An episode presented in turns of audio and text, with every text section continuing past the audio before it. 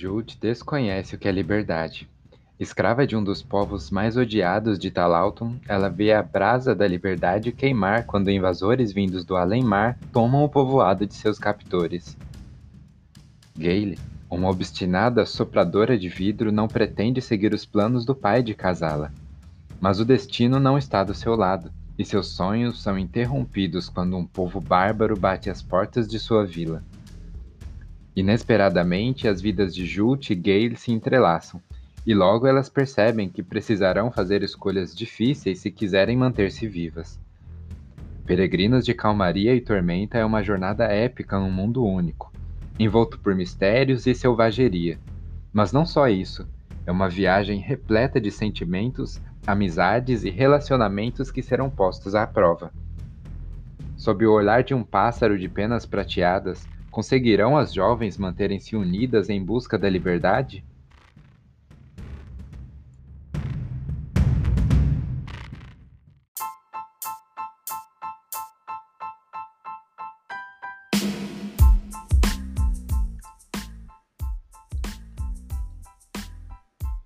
Seja bem-vindo ao Conversa de Pedro um podcast de conversa sobre escrita criativa e criação de mundos de fantasia com personagens fortes.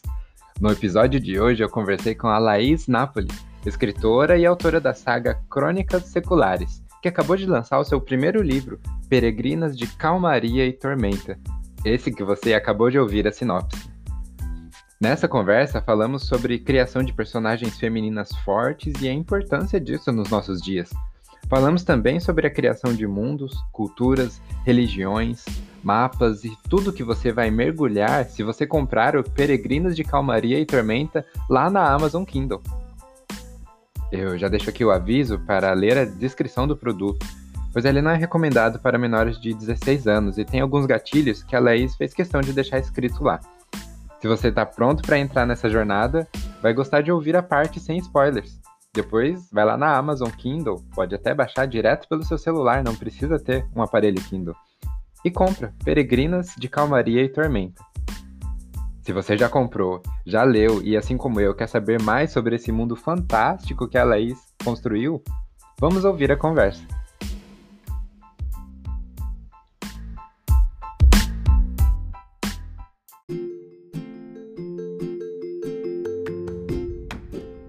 Muito bem, Laís. É, primeiramente, muito obrigado por ter aceitado né, vir aqui para falar sobre o seu novo livro, Peregrinas de Calmaria e Tormenta. Como é que você tá? Como tá ansiosa? Tá feliz? Tô, tô bem animada, um pouco ansiosa também, né? Muitas emoções nos últimos dias, várias mensagens, várias expectativas, então tá sendo um turbilhão de emoção mesmo. Ah, que legal. A gente, para quem tá ouvindo no futuro, a gente está gravando no último dia de pré-venda, o que ultrapassou 100 vendas, 100, 100 né? vendas. E, ai, puxa, que número maravilhoso. E com certeza vai aumentar muito mais depois que sair, depois que as resenhas começarem a sair também. Tenho certeza de que muito sucesso para essa saga que tá começando. Sim, tô bem animada com isso. Foi, ah. foi realmente uma surpresa. Puxa, muito legal. Então vamos começar.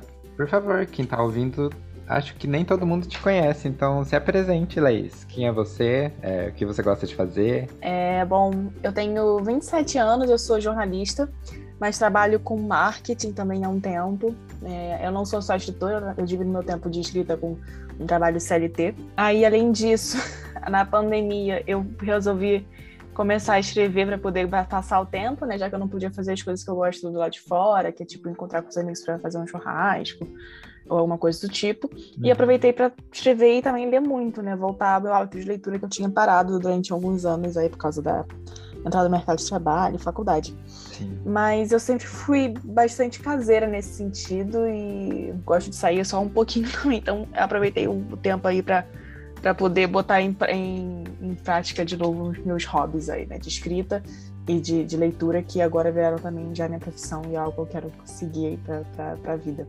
Ai, que legal. Então, bom, você já gostava de ler e de escrever, mas faculdade, vida adulta, tudo isso vem para atrapalhar, né? É. Uhum, mas assim, quando que você começou a escrever? Foi agora na pandemia ou você já tinha escrito algo antes de faculdade, isso tudo? Né, então, é, para voltar para escrever mesmo com tipo objetivo, não, quero publicar, quero que essa história seja conhecida, foi por agora mesmo, que eu comecei em abril de 2020. Mas eu sempre escrevi, na verdade, eu não, eu não sei nem como é que começou essa minha paixão, se começou junto com a leitura, se a escrita começou antes. Porque a primeira historinha que eu escrevi eu tinha oito anos, assim, sobre um pinguim que, que se perdia né, no meio da migração chegava no Brasil. Então, desde, desde oito anos eu leio e escrevo. E durante a minha adolescência eu consegui terminar um livro assim de 75 mil palavras, ele não é bom, mas é um grande sucesso, porque eu tipo, provei para mim mesma que eu consigo finalizar uma obra. E escrevi outros que não foram finalizados, mas sempre tive, sempre tive escrevendo alguma coisa. Aí chegou no mundo adulto, eu tive que dar uma parada, né, priorizar outras coisas. E aí quando aconteceu a pandemia, que eu voltei a ter tempo assim, gente realmente não ter locomoção de transporte, tudo mais, também um pouco para saúde mental, eu resolvi voltar, né, a essa essa parte de mim estava adormecida. Mas eu sempre sempre li, sempre escrevi. Eu não sei muito bem quando um começou, se, se teve um início deles. Esse aqui é o quinto episódio do Conversa de Pedro e até agora todo mundo que veio participar acabou fazendo igual um dos participantes falou, que é despertar os seus talentos na pandemia. Porque você também foi isso, né? Voltou a escrever e a tirar tempo para os seus hobbies ano passado, em abril, né? Sim, sim, total. Tem alguns males que não entra bem, né? Tipo, a pandemia realmente é muito ruim, afetou muita coisa, né? Saúde mental e tudo mais. Uhum. Mas também conseguiu abrir é, algumas portas é, que eu acho que, que não podem ser menosprezadas, né? Eu acho que reaviveu o sonho de muitas pessoas. Eu conheci muitas pessoas também que voltaram a escrever, ou então começaram a escrever porque tipo, começaram a ter mais tempo e, e agora realmente estão apaixonadas e não querem parar com isso.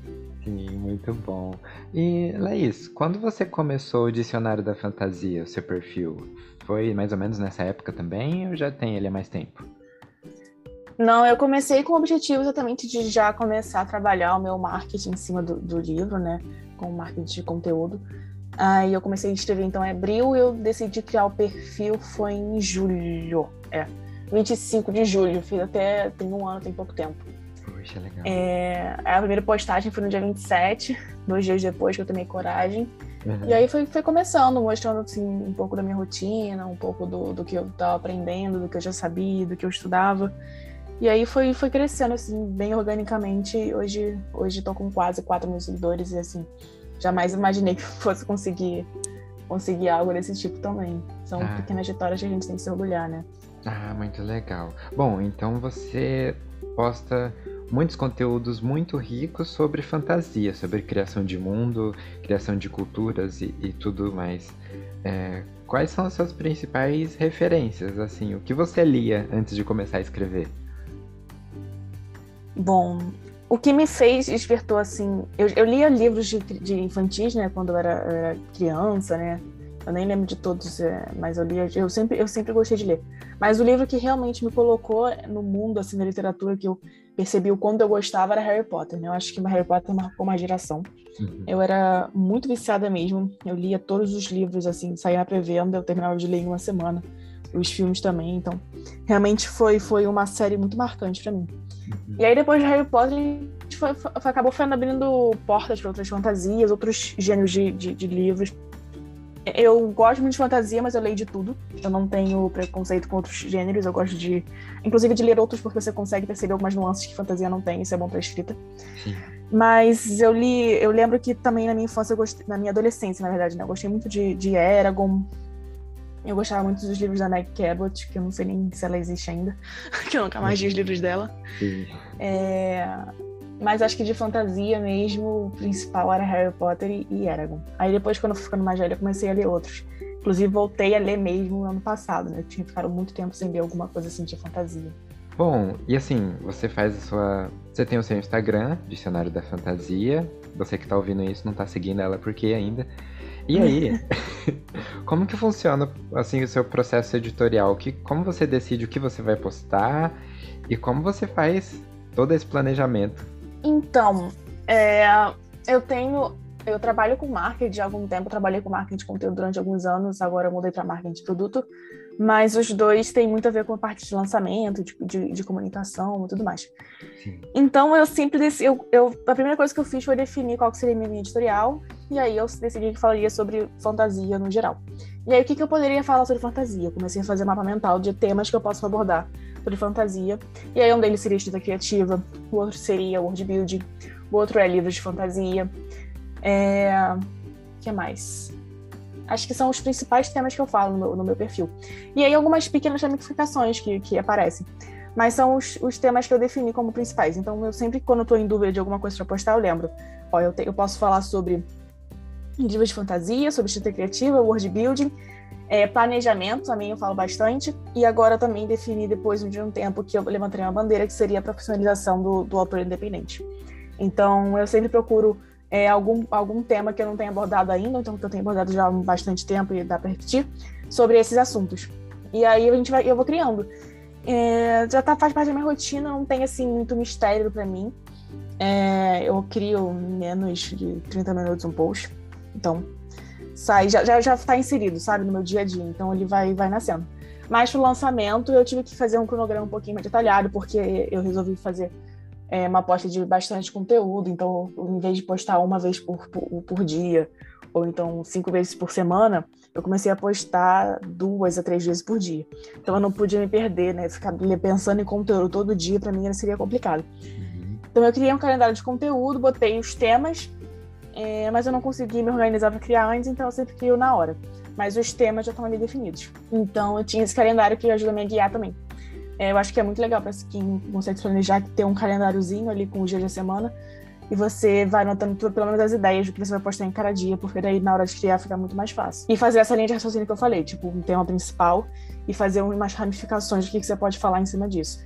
E não fugir muito disso, porque senão você confunde sua audiência, né? De, de, de sobre o que, que, você fala ou não. Você anotou aí, ouvinte, que eu tô anotando aqui. que aula, muito bom, Leis, legal. E assim, bom, quem quer te conhecer, saber mais sobre o seu trabalho, fale sua arroba, onde as pessoas podem encontrar tanto o seu trabalho e agora o seu livro também. Sim, é, eu tenho por enquanto só o Dicionário da Fantasia mesmo. É só você pesquisar, né? Arroba Dicionário da Fantasia, mas quem sabe daqui a algum tempo terei outras redes para poder é, passar mais conhecimento é, em outros canais também, né? De outros formatos. Muito bem. E também procurando por Peregrinas de Calmaria e Tormenta na Amazon Kindle, é isso mesmo? Isso. Isso, Peregrinas de Camarim e Tormenta, ou então pelo nome da saga, né? As Crônicas Seculares. Então vamos falar um pouquinho sobre Peregrinas sem spoilers, para quem não, não leu ainda? Vamos sim.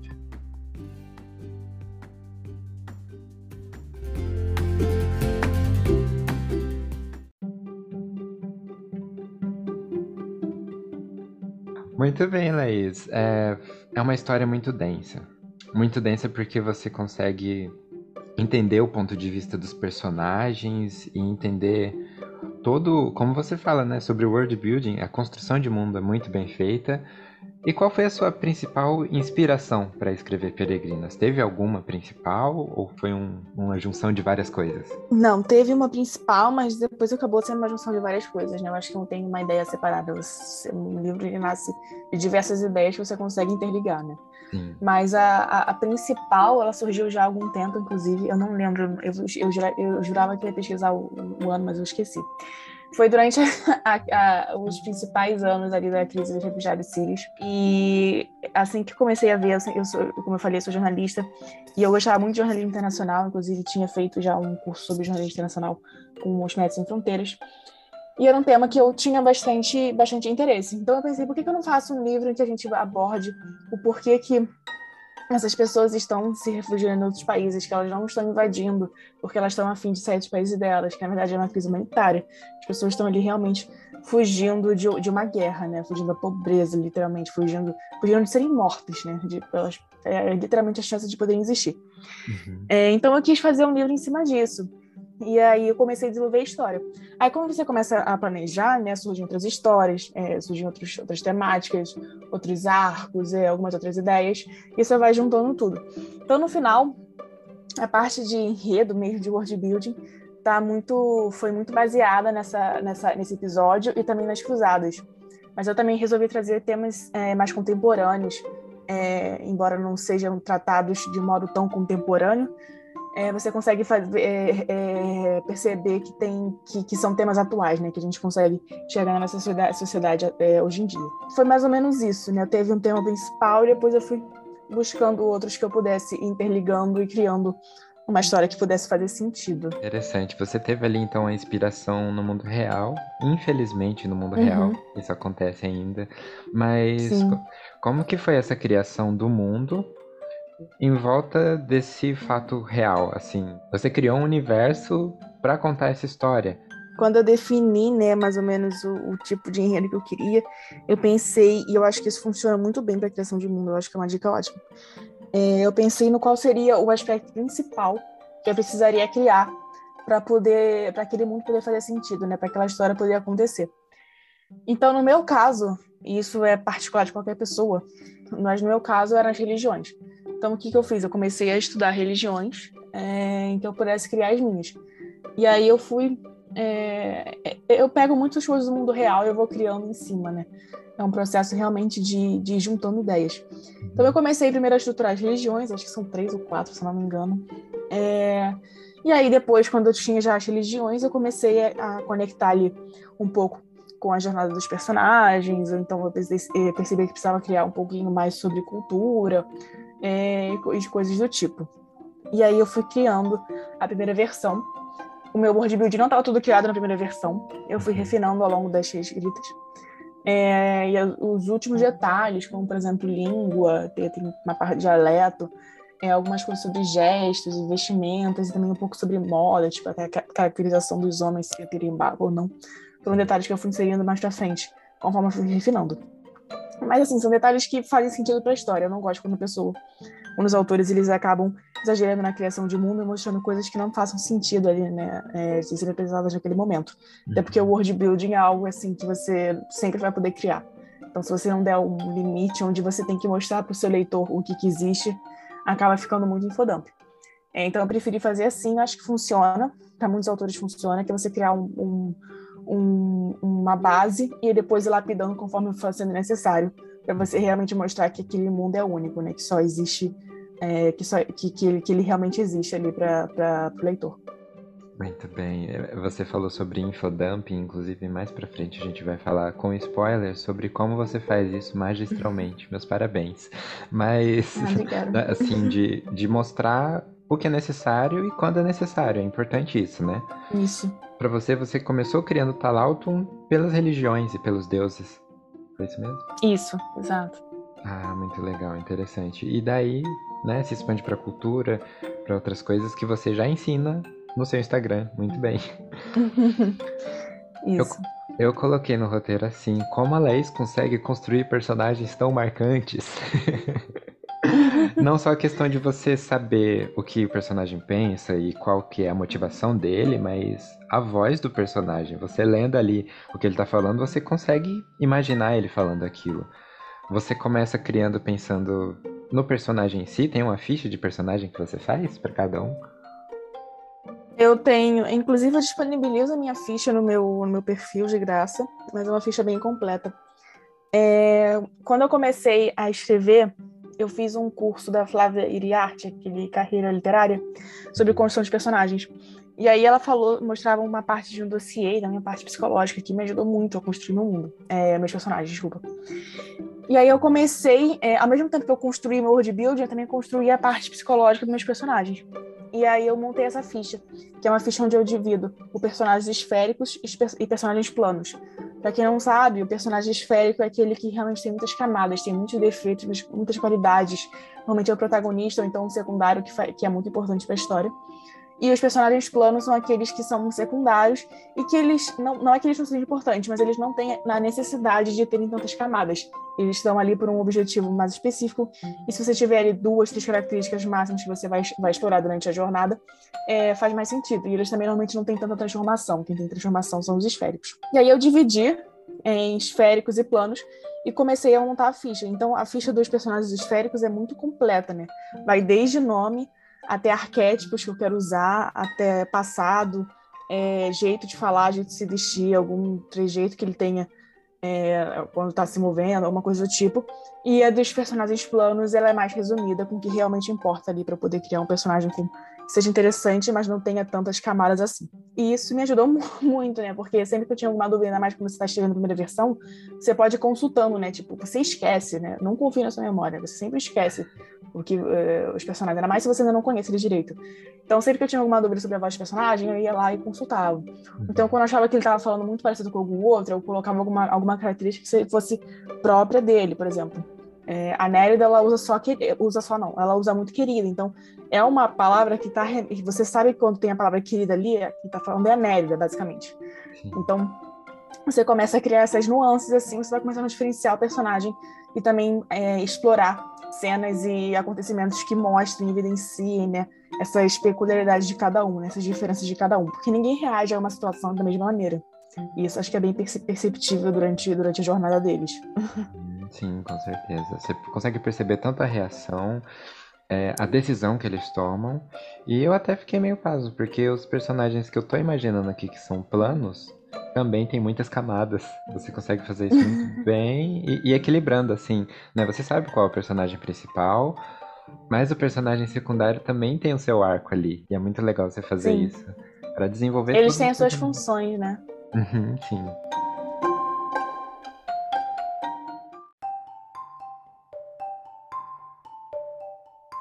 Muito bem, Laís. É, vamos falar um pouco então sobre o mundo de forma geral, porque Talauton tem um mapa, certo? Sim. Uhum. Como que foi o desenvolvimento desse mapa? Você mesmo que rabiscou ele? Como que foi a então, é, então, o mapa também, logo nessa parte de planejamento, quando eu estava é, estruturando pelo menos um dossiê mais ou menos completo ali dos personagens e do word build que eu falei, eu também precisava de um mapa. Como minha, minha história é de alta fantasia, né, ela é uma jornada épica em que você tem que realmente é, é, é, eu uso toda a terra, né, que tá ali, tudo, todas, to, toda a extensão do, do mapa, não é tipo você está só numa cidade vai acontecer ali. Eu precisava conseguir me guiar do que, sobre os acontecimentos, então para mim o mapa era muito importante.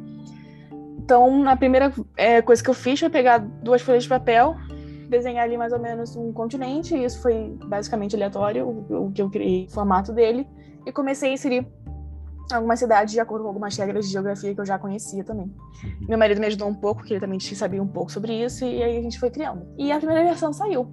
E aí depois, quando eu terminei de reescrever a, a, a V1, né, que eu chamo, eu chamei uma ilustradora e também tem bastante experiência com word building, que é a Nádia Mariano, para ela me ajudar a, a, desenhar o mapa, assim, realmente que não fosse um, um literalmente um desenho que não fizesse sentido para ninguém, só para mim.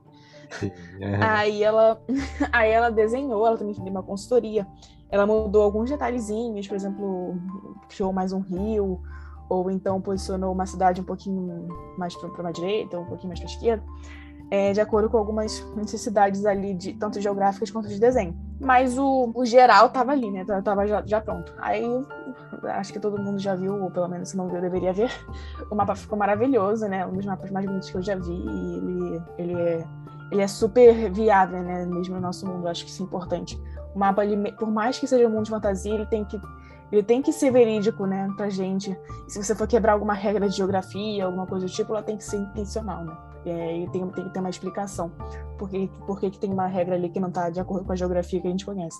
Nem que seja magia ou algo do tipo. Fantasia geralmente é assim, né? Você lendo com o um mapa, você consegue identificar os pontos da viagem, é, as uhum. cidades, é muito importante isso também. E para criar um mapa, você teve que criar cidades e criar os povos, né? As, as civilizações como que foi? Quando você fez o mapa, você já estava imaginando onde que ficaria as cidades, a Citadela Superior, por exemplo? Já, mas assim, todo esse processo que eu tô falando, ele acontece, tem algumas etapas que realmente acontecem um pouco antes da outra, mas é, muita coisa acontece junto, né? Assim, você vai imaginando e uma coisa puxando a outra. Então, quando eu fui criando algumas cidades, elas já tinham função realmente, eu já sabia o que, que elas seriam, mas outras eu fui dando função é, ao longo da necessidade. Por exemplo, eu ainda não tenho 100% de certeza é, sobre qual é a economia é, de algumas cidades que ainda não foram exploradas, mas eu sei é, mais ou menos o que, o que poderia ser. É, mas a função mesmo delas eu vou criando, vou criando ao longo da necessidade, a não ser que seja realmente uma, uma cidade muito importante. Por exemplo, Cidade Superior, ou então Niacar, própria Fortaleza Malvos, é, Vilarejo Derradeiro, que são onde tem personagens que, que, que nasceram, né? Então que vão ser importantes de alguma forma para o enredo. acho que é mais ou menos isso. Mas é um processo que, que, que criativo que, que ele vai acontecendo junto, sabe? Não tem, tipo... Às vezes tem uma ordem inicial, mas depois uma coisa vai puxando a outra. Uma coisa que um, você vai construindo o mundo conforme vai precisando dele, né? E até é importante pro, para não ter o infodumping que a gente já tinha falado. Tem alguns autores que preferem já construir tudo e depois escrever em cima.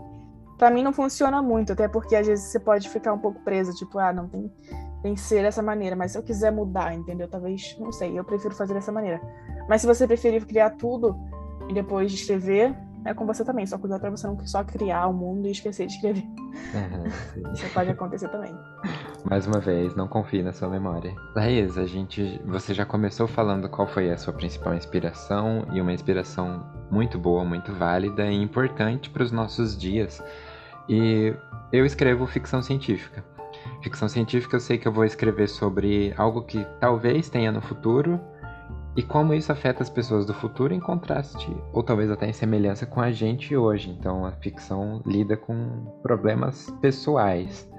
Agora a fantasia, e isso ficou muito claro lendo seu livro, ela fala de problemas da sociedade, do mundo real de diversas formas. É... E como você usou a sua fantasia e o mundo de crônicas seculares para falar dos problemas do mundo real? Então, eu sempre, eu para mim a, é, a, arte é política, né? Então, para mim, é, é, os meus livros pelo menos sempre vão ter alguma algum ensinamento por trás, né? O que a gente chama de trama profunda, né? Alguma mensagem que, que, que você vai entender, que todo mundo que vai ler vai conseguir entender aquela mensagem é, geral. Então, eu pensei em alguns é, alguns temas que, que eu gostaria de retratar, né? Que eu sei que são problemas atuais hoje, e fui construindo o enredo em cima disso, né? De como eu poderia evidenciar que aquilo estava errado e qual seria o ensinamento em cima daquilo. É, eu não sei muito bem como falar sobre isso sem dar, sem dar spoilers, porque envolve arcos de, de personagens, envolvem acontecimentos, alguns ensinamentos, talvez seja mais fácil a gente falar sobre isso mais mais pra frente, para não dar spoiler pro pessoal. Uhum, com certeza, vamos falar sobre isso daqui a pouco. Mas então, é, adianta o que, que os leitores podem esperar de Peregrinas e calma, de Calmaria e Tormenta, sem spoilers. Mas. Muita dor e sofrimento. Ai, meu Deus. Ai, mais brincadeiras tormenta, à parte. Mais tormenta do que Calmaria. É, é um livro, assim, muito intenso, né? Tô recebendo até feedbacks das pessoas. Então, assim, é, eu acho que uma coisa que eu acertei bastante na mão foi, foi os sentimentos. É, existem sentimentos assim que realmente são, são tristes, são, são, são pesados, mas eu prefiro evidenciar muito mais o sentimento do que, do que uma violência mais gráfica ou alguma coisa do tipo. Então, eu acho que a principal coisa que você vai ter quando você, for ler, ler Peregrinos que Maria Tormenta é você vai conseguir se emocionar e você vai conseguir visualizar aqueles personagens muito bem, inclusive vai querer, vai amar, vai odiar, vai fazer, vai sentir tudo junto com eles. É, eu acho que, que é isso. E um mundo único, né? Eu acho que o meu mundo ficou bem, bem legal, bem completo. E para quem gosta de, de conhecer magia, de conhecer mundos diferentes, é uma, uma boa pedida também. Eu só assino embaixo, concordo com tudo que ela disse. E, por favor, você que tá ouvindo, vai pausar agora, vai lá na Amazon comprar Peregrino de Calmaria e Tormenta, vai ler tudo e aí vai terminar de ouvir esse episódio, porque agora vamos sobre spoilers, né?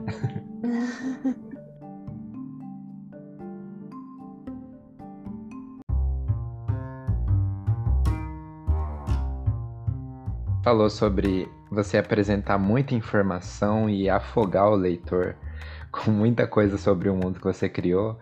E isso é uma coisa que você não faz. Eu até escrevi que a introdução a esse mundo é gradual e não assusta o leitor. Pelo menos foi assim comigo. Eu me senti entrando aos poucos nesse mundo.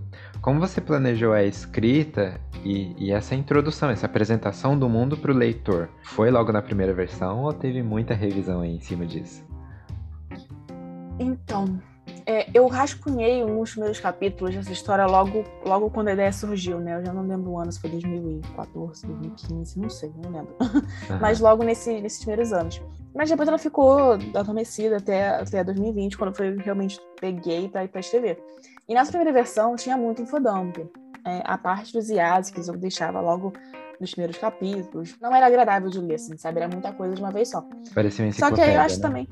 É. Só que eu acho também a maturidade, né? Também, também, também vem. E eu não, eu, não, eu não conhecia nem o termo infodump direito, mas eu sabia que não estava legal, que eu precisava é, introduzir de uma maneira mais, mais gradual.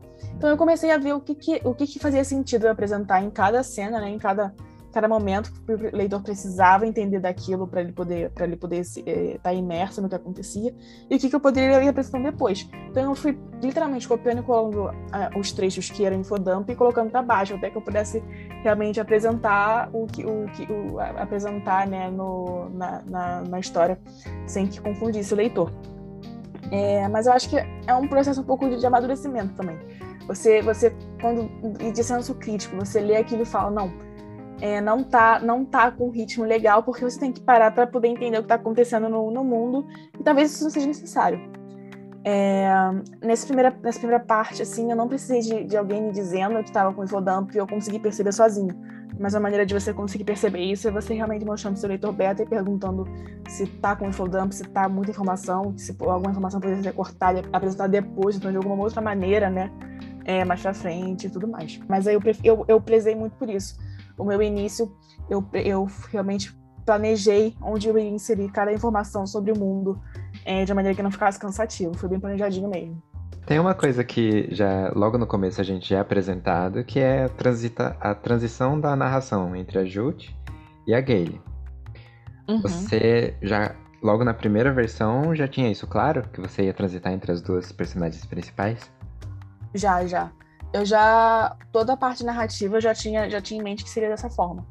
Seria em terceira pessoa que eu ia só focar no, na focalização interna de cada uma em cada POV e que eu ia colocar um ou dois personagens secundários também para poder dar uma balanceada ali no na, nas perspectivas que eram apresentadas. E aí o, prim, primeiro que eu pensei que eu pensei era o Gregor o outro era o Auron que aparece lá no final no epílogo mas que eu não consegui inserir nesse livro, só consegui inserir realmente o epílogo para ele aparecer depois.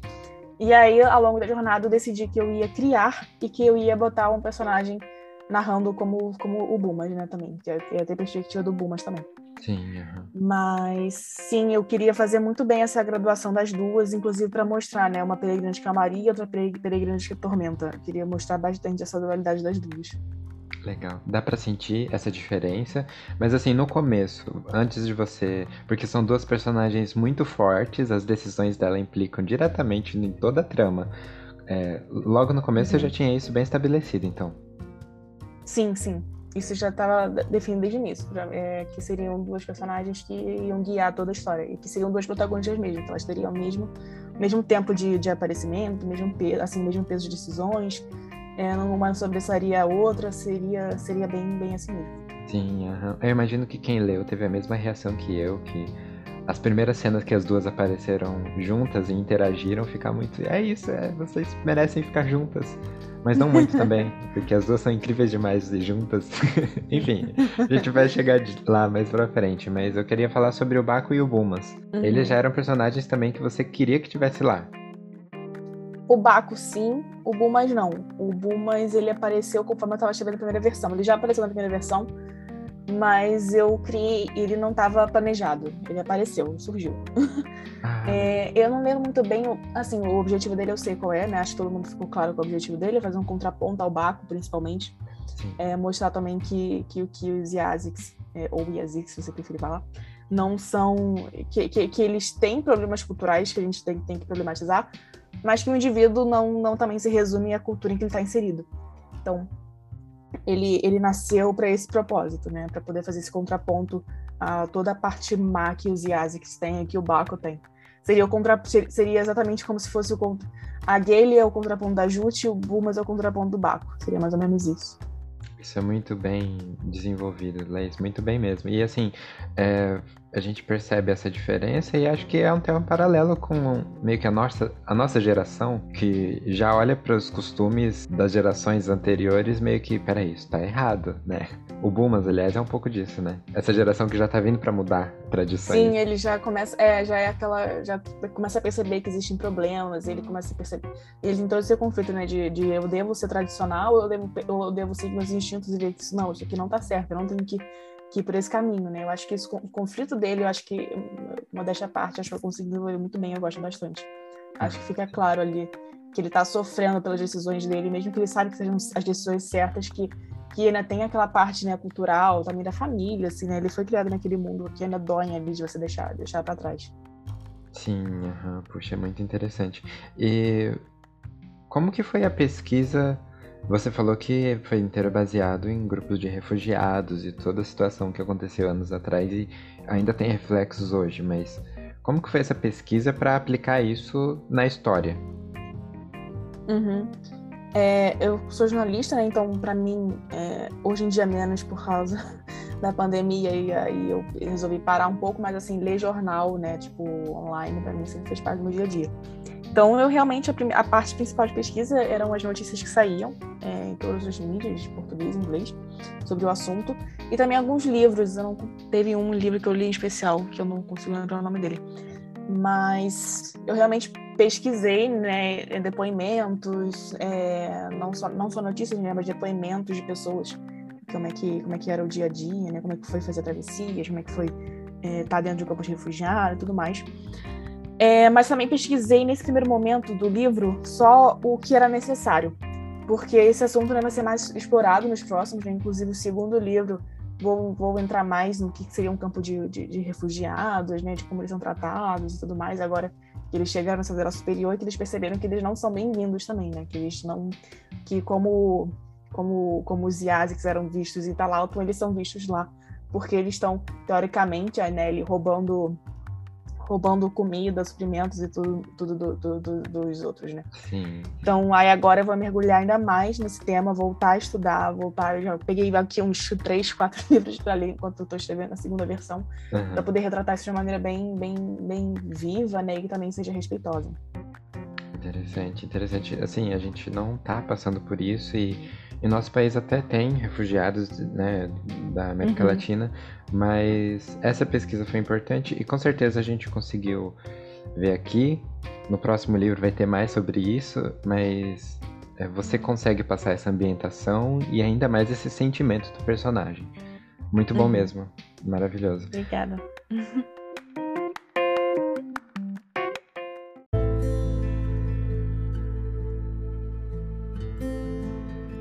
Laís, isso nem tá na pauta, mas eu vou puxar isso aqui agora, porque eu puxei meu caderninho de anotações, eu fiz 17 anotações do, do seu livro e eu vi que eu devia ter feito muito mais, mas eu fiz anotações mentais também, umas 300. Mas bom, vamos lá. Logo no Legal. começo, logo no começo tem muitas críticas que assim são críticas feitas ao povo de Niakar, especialmente a, a família da Gale, mas críticas que afetam a gente hoje. Por exemplo, é, eu, eu, trouxe aqui um, um, trecho, né? Para Gulli era a época ideal para que ela, Gale, encontrasse um bom par e cultivasse a relação até conquistar um casamento estimável. Fora assim com ele sua falecida esposa, logo, por que não seria assim com ela também? E todo o livro tem esse tom de eu até, minha anotação foi essa, o peso das tradições. Por favor, discorra sobre isso. Não, não, eu ia falar que eu quis trazer um pouco, né? Eu não queria, eu, não sei se deu pra perceber, mas eu não queria que nenhum lugar e nenhum personagem me fosse assim, 100% ser considerasse uma pessoa bonzinha, boazinha, né? Ou então um lugar que fosse tipo assim, ah, esse lugar é muito melhor que o outro, né? Sim. Acho que na vida, né, todos os lugares têm seus problemas, todas as pessoas têm seus problemas, seus defeitos, suas qualidades, e eu quis evidenciar isso.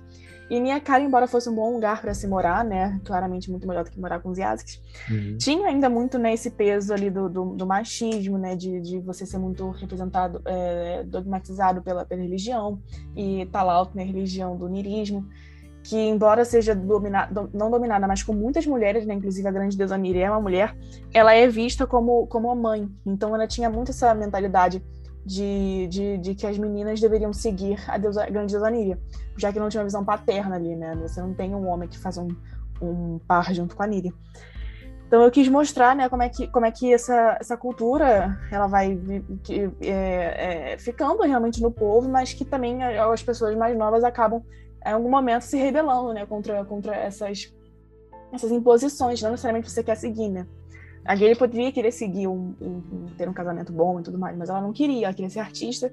E aí por causa e só que só que por causa da religião, né, por causa do da, da cultura, né, a cara, ela, o pai dela não, não ajudava, então ela ficava muito frustrada com isso, um pouco revoltada e tal.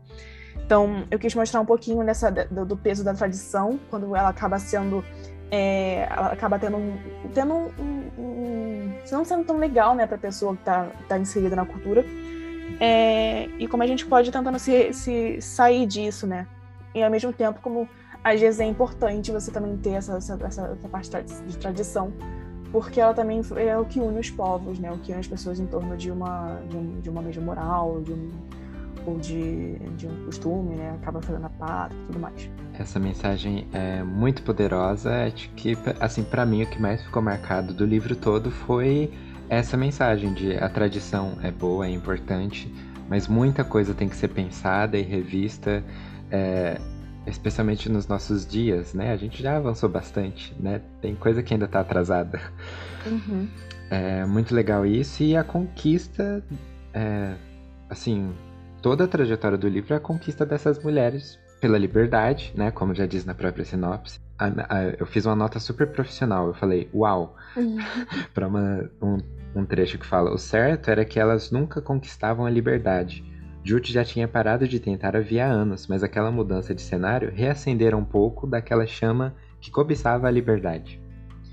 Então é isso, né? No, no nosso mundo a gente já está vivendo é, essa chama que está reacendendo agora de a gente pode mudar, a gente pode ser melhor, né? E você consegue passar isso muito bem. Ah, obrigada. Fico feliz que a mensagem tenha sido, sido bem interpretada também e seja positiva.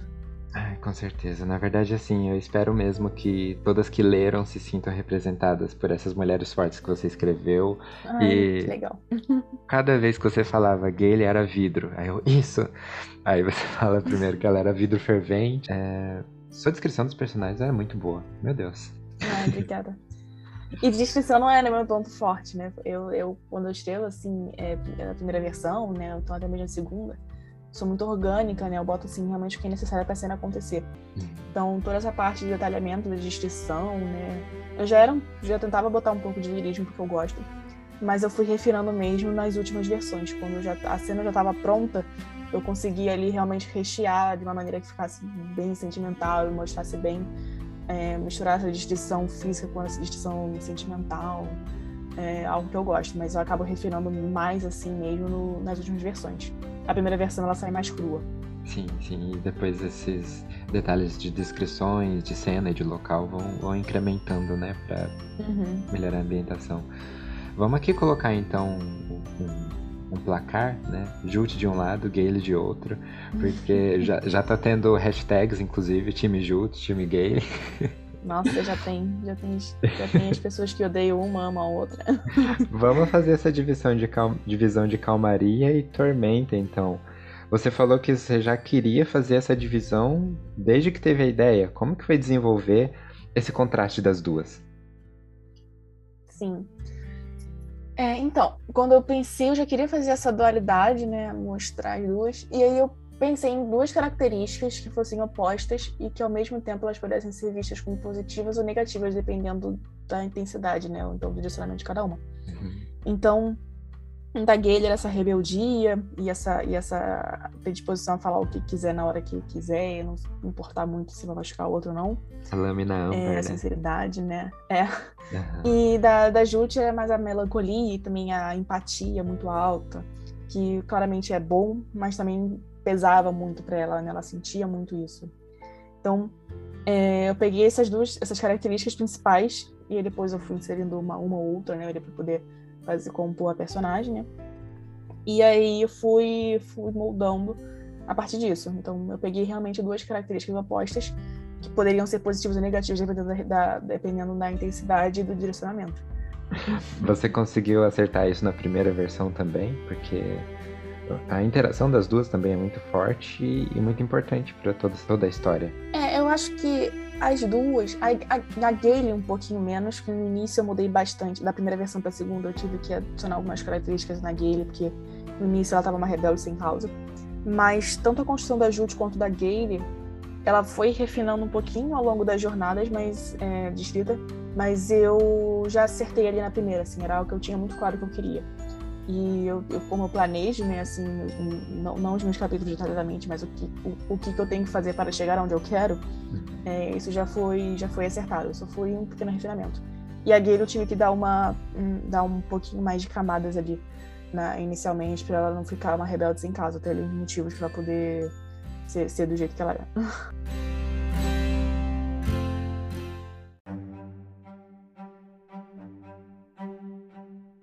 O desenvolvimento das personagens é interessante porque está muito relacionado com o passado, tanto o passado da Jute, já como escrava, né, quase que desde sempre, mas da Gale também da cidade que ela cresceu. E os personagens B, por assim dizer, também tem um desenvolvimento muito bom. Eu queria falar um pouco aqui sobre esse grupo muito doido e improvável de pessoas que se juntaram para fugir. E meu Deus, Laís, que ai. Como foi? você já tinha desenvolvido os personagens para saber que colocaria eles na estrada juntos?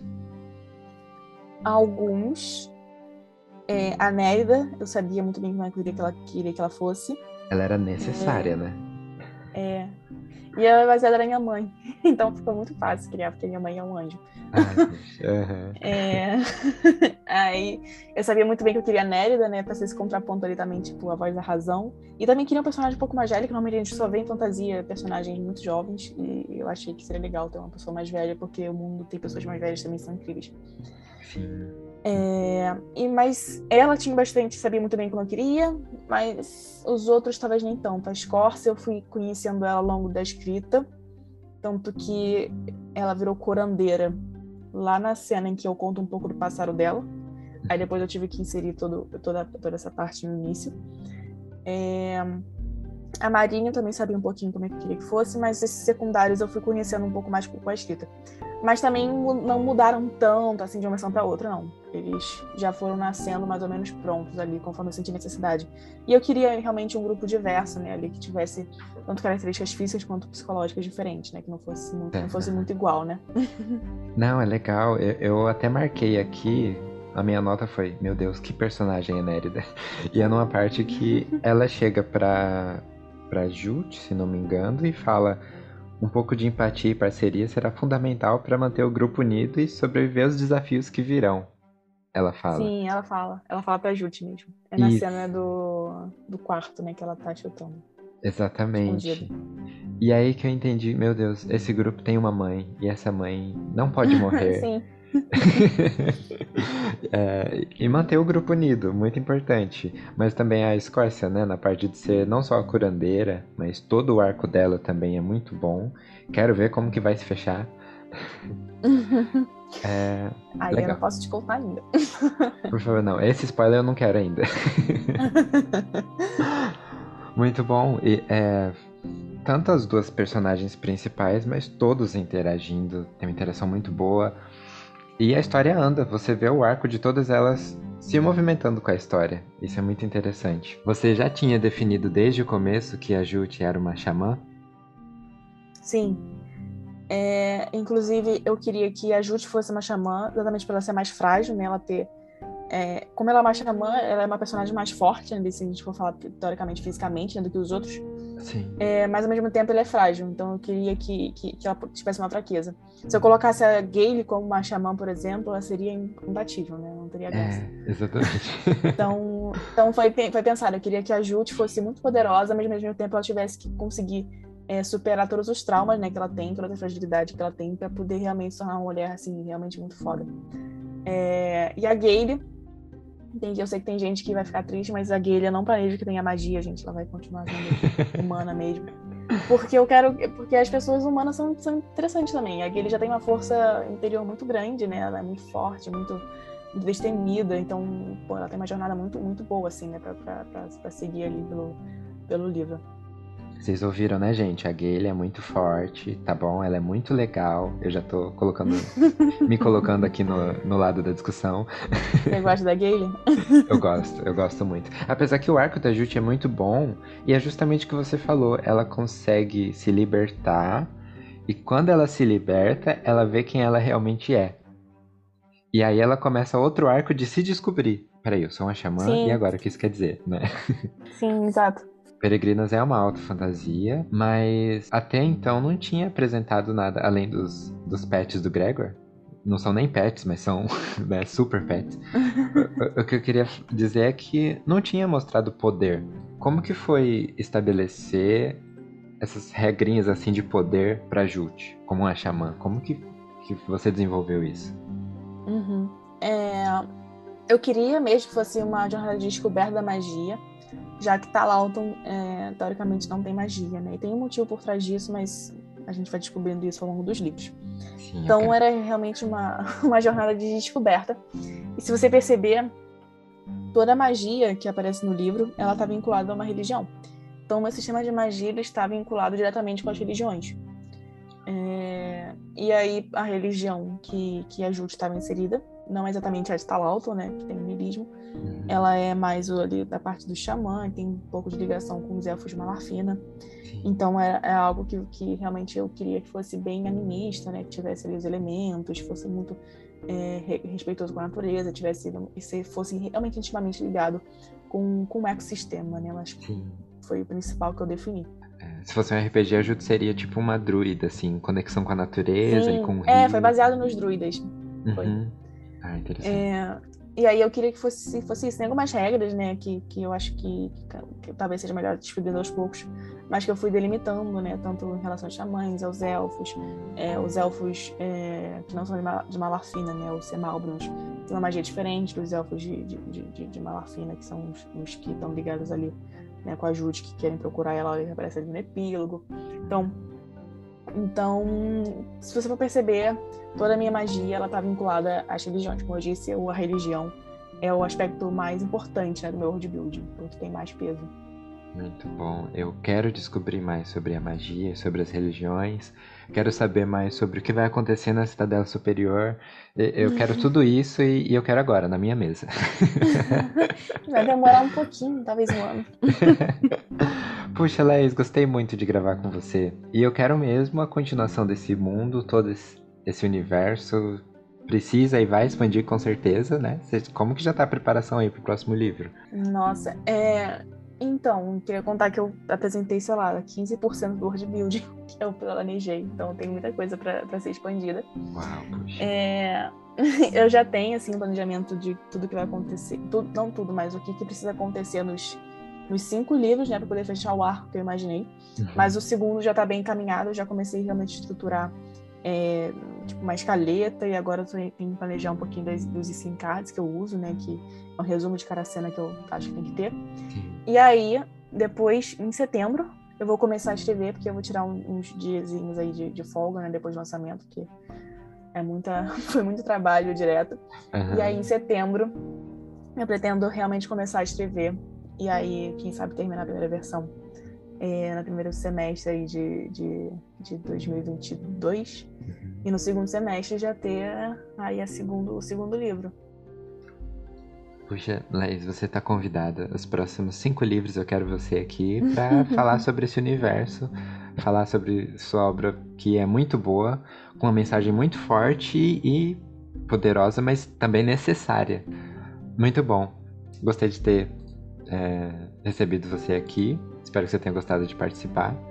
Foi ótimo, obrigada pelo convite. Ai, muito legal, Laís, muito bom. Então, por favor, se você ouviu todos esses spoilers, o que, que você tá fazendo aqui? Vai lá e compra. Peregrina de Já pra ter comprado, né? Pra, pra ter lido. É, pois é, pra ouvir até aqui, né? tá tomando esses spoilers de graça na cara. muito bem, Laís, muito obrigado e até a próxima. Eu espero você aqui no lançamento do segundo capítulo desses, dessas crônicas seculares. Ah, obrigada. Pode deixar que eu tô aqui, aqui sim. E obrigada pelo convite, foi ótimo.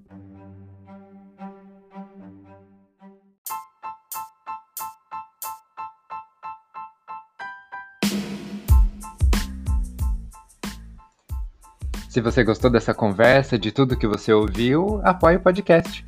Primeira coisa que você pode fazer é compartilhar. Manda para alguém, posta no stories, no status, mostra até para alguém que deu o livro que você conhece. Com certeza ela vai gostar de saber tudo que a Laís falou sobre a construção desse mundo. Além disso, você pode acessar o site coisasdepedro.com. Eu tenho meus textos de ficção científica que eu posto lá, além de umas crônicas.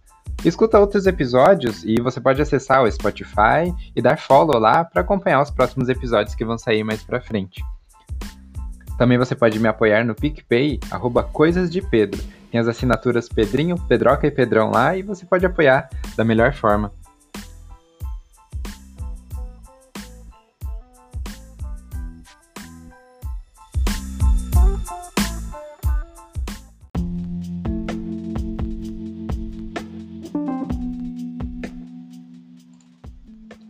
Eu agradeci imensamente a Laís por ter aceitado participar, também toda a página dela e as dicas maravilhosas que ela dá no arroba Dicionário da Fantasia.